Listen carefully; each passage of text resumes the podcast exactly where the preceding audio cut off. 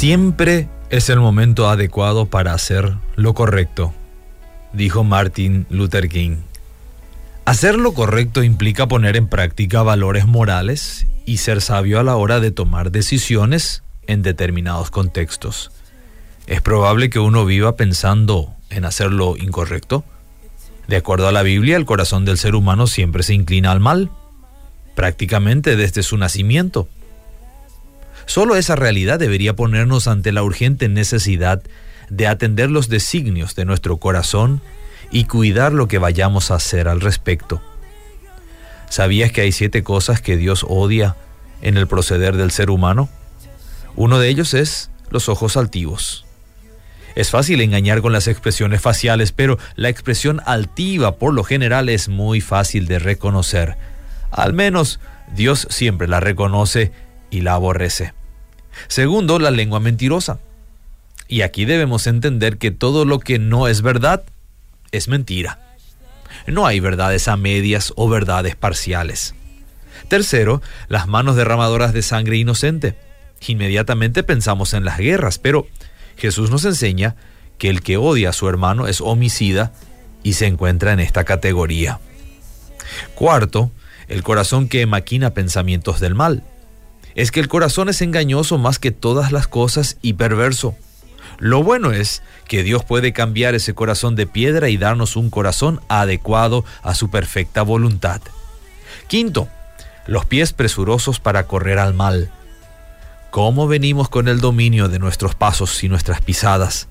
¿Las sendas por donde vamos nos acercan a Dios o nos alejan de Él?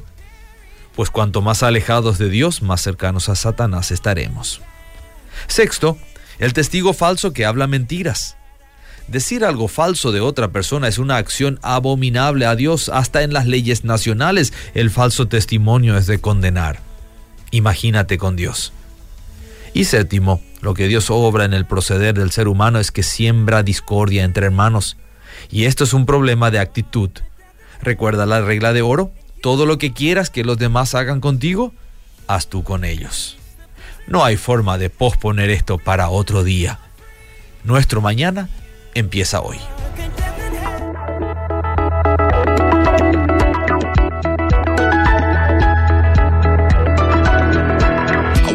This morning, saw a world full of trouble now. I thought, how do we ever get so far down? And how's it ever gonna turn around? So I turned my eyes to heaven. I thought, God, why don't you do something?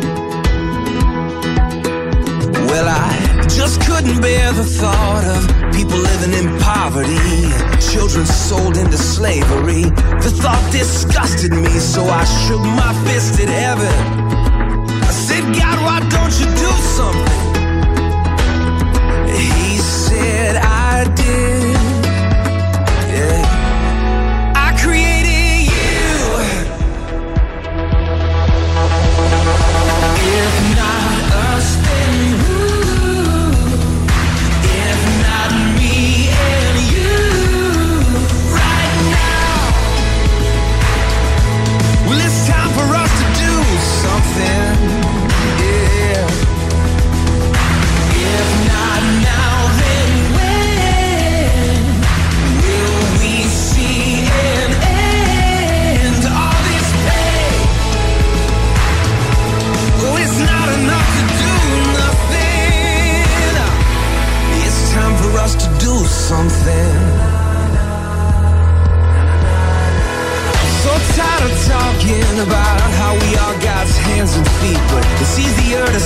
to be.